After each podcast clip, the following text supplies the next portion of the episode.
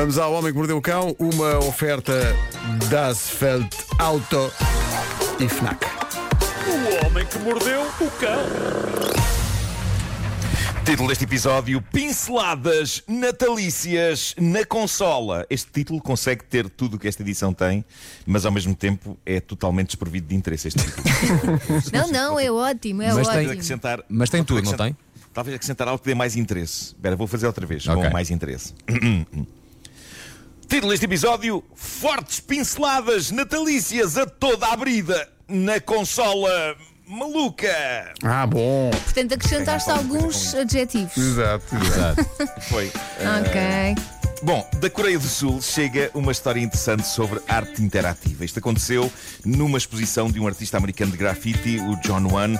Havia uma, uma zona na exposição onde existia um grande mural, algumas latas de tinta e pincéis, e um casal que visitava a exposição quis fazer a sua contribuição para aquele grande mural onde já havia muita coisa pintada.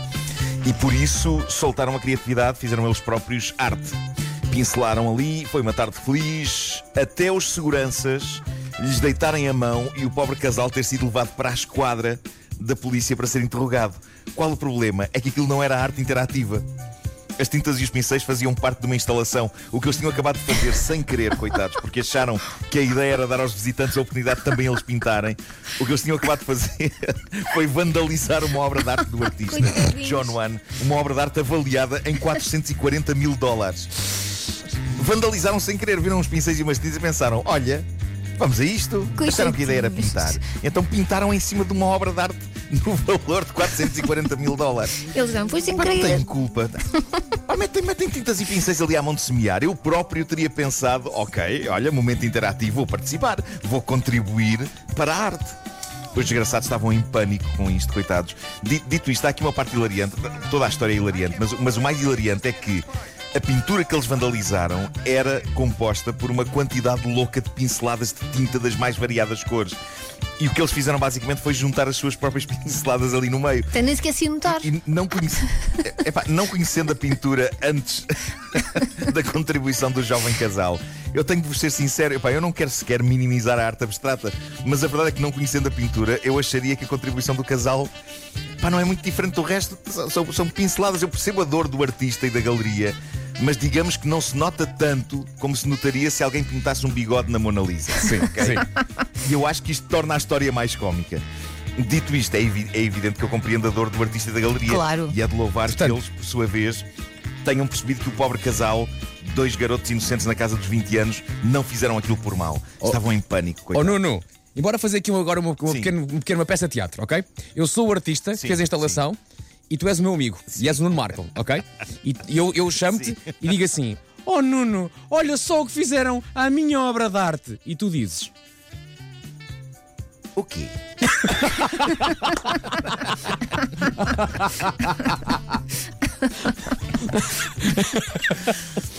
Epá, mas é- Bravo. se, encontrarem, se encontrarem imagens da pintura tal como está, vão perceber o que eu estou a dizer. Bom, eh, creio que foi descoberta a melhor partida de 1 de abril deste ano. Aconteceu numa casa da América. Uma mulher chamada Mackenzie Lynn, enquanto o namorado dormia, decorou toda a casa com enfeites de Natal. Mas uma coisa feita a rigor. Ela montou a árvore de Natal, as luzes, meias penduradas na lareira, as decorações todas. Caramba, ela embrulhou coisas que colocou debaixo da árvore e tudo. Era como se fosse dezembro, 24 de dezembro. E quando o namorado acorda, ela diz-lhe Feliz Natal e ele fica incrivelmente confuso com tudo aquilo. Primeiro acha que ela enlouqueceu, depois acha que ela está a gozar, depois fica cético. Entretanto, aparece um amigo dele lá em casa, combinado com a namorada, vai desejar boas festas, deixar umas prendas e dizer: Epá, estou de partida para a casa dos meus pais, para a consoada. E neste ponto o rapaz já não sabe o que há de pensar nisto. A dada altura, ele decide que tem de desmascarar aquilo, seja o que for, e então saca da prova definitiva em como não é Natal. Ele pega no telemóvel onde está a data. Ora, qual a situação? Mackenzie, a namorada, pensou em tudo e por Claro. isso, antes de ele acordar, alterou a data do telemóvel para 24 de dezembro. Que é maquiavélica. E aí ele fica em total e completo choque, porque quando adormeceu não era Natal, era fim de março. E ele, a dada altura, não teve outro remédio que não acreditar que estava metido num sarilho qualquer no tempo, tipo o Groundhog Day, o dia da marmota, ok? Só, só quando ela percebeu ele já estava a passar-se dos carretos e é que ela então, por piedade, decidiu explicar-lhe que era uma partida. Mas aparentemente ele ficou tão assustado e tão afetado com isto que, conta ela, e depois de revelada a partida, ele quis que ela o levasse ao hospital, que ele não estava a sentir-se bem. Coitadinho. Ah, Coitado, Wallace.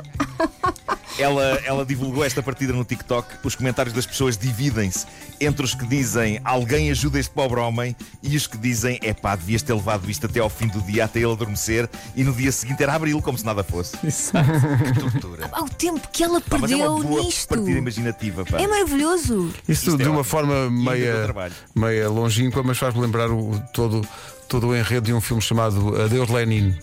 Sim, sim, sim. sim. Não é? É verdade. O Goodbye Lenin é assim. Adeus Lenin, Pois é. O Adeus Lenin é muito bonito, pá, é muito poético aquilo. Pois é. Bom, ahm, quem é o pai? Quem é o pai, não? Quem é pai? Oi? Meu Deus. Da criança. Eu acrescentei o artigo. Quem é o pai?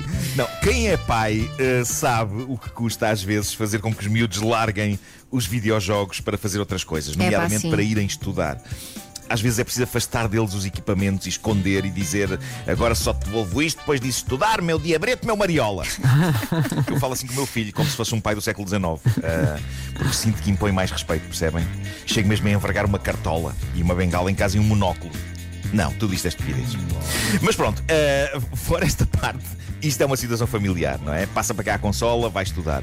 E foi o que aconteceu precisamente nesta família de que vos quero falar a seguir. O pai contou esta história no famoso Reddit Tifu, o tal grupo de Reddit dos desabafos sobre situações embaraçosas.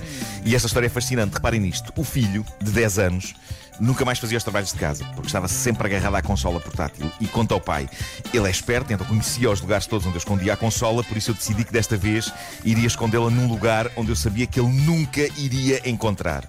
Ora, o que é que se passa? Anos antes, o pai sofrera um traumatismo craniano e isto tinha-lhe provocado perdas de memória frequentes. Resultado, o tipo escondeu tão bem a consola que isso, aliado ao problema de memória, fez com que sim, ele perdesse o rasto ao lugar onde Ah, esconder a consola. ele Para próprio. grande desgosto do miúdo. Pá, para grande desgosto do miúdo, sobretudo depois do miúdo ter feito os trabalhos de casa, ok, dá-me a consola e o pai, eu agora não sei onde é que ela está. E agora vem o twist. Vem o twist desta história. Sabem que console era esta? Era um Game Boy Advance. E dizem vocês, Game Boy Advance, mas isto é muito antigo. E eu respondo, pois é, porque esta história passou-se há 18 anos. Ah. E encontra o seu desfecho hoje. Diz o senhor, há dias estava eu a preparar-me para doar alguns casacos que não usava há que tempos. E no bolso de uma gabardine vianense dos anos 30, eu sinto qualquer coisa rija e encontro o Game Boy Advance do miúdo. Incrível. 18 anos depois, malta. 18 anos depois, o homem meteu pilhas novas naquilo, ligou-o e emocionado percebeu que 18 anos depois ainda funcionava. Lá apareceu o Pokémon no ecrã. E então ele fez a surpresa ao filho e diz ele: 18 anos depois, devolvi o Game Boy ao meu filho de 28 anos. Se riu sem parar durante sólidos 5 minutos e depois esteve horas a jogar naquilo enquanto eu procedia a contar à minha mulher e aos meus restantes filhos adultos o idiota que sou. Pá, isto é uma maravilha. 18 anos depois, Coisa incrível. o Game Boy ao filho. E funcionava. Aos 28 anos de idade. E funcionava. 28 anos de idade já ele tinha claramente despachado todos os TPCs. Em princípio, mal seria, mal seria. Epá, que história maravilhosa. Por isso é que é importante apontares o sítio onde escondes as coisas. Muito embora apontar seja feio. Olha, dou-te um exemplo. Ainda este fim de semana, eh, eu e o meu mais velho temos um jogo que fazemos no nosso pequenito quintal que é. Vocês lembram-se de, de um, de um boneco nosso que fizeram aqui há uns anos? Pá, era um boneco. Foi, foi para o quê? Já não sei. Mas nós tínhamos. uh, pá, eu- o, o meu tem umas botas colibri. Marco, lembras-te? Ah, sim, Ah, sim, foi da sim. caderneta de cromos. Foi mesmo da, da caderneta, sim, não é? sim, sim. Pá. Exatamente. Eu tenho então da boneco. Então sim. eu e o meu filho Tomás jogamos um bocadinho tipo ao, ao quente e frio, à procura do. Portanto, escondemos Ah, o boneco. exato, exato. Pá, eu estou tão cansado que escondi o boneco. Portanto, o Tomás fica basicamente assim escondido, não, não vê onde é que eu ponho o boneco. E eu depois vou ter com ele e diz: vai, vai procurá-lo. E no, no percurso de voltar para o pé dele, esqueci-me onde é que tinha posto o boneco. Ficámos meia hora à procura do boneco. Oh papá, onde é que está o boneco? Eu não sei. Sei lá, o Oh pai papá, está mas muito... acabaste de o esconder. O Eu pai está sei, eu sei. O papá está muito cansado. Sabes lá a minha vida. É pá, esqueci é- completamente é onde é que eu muito tinha posto. É muito É maravilhoso. Epá, quando fazemos figuras dessas em frente aos nossos filhos. Não, é e ele- ele começa-se a rir, não é? Nessa, altura eu sinto-me pai com 80 anos. Pá, senti-me. Oh papá, diz lá onde é que está o boneco. E eu tive quase com uma lágrima. O papá não sabe onde é que pôs o boneco. E lá encontramos a porcaria do boneco. Mas já apareceu? Já, vá lá, porque tem botas cor de laranja e dá, e dá nas vistas. O meu pai, ele, ele a chegar à Por isso- escola e dizer: O meu pai Foi está por tão isso, taralhão.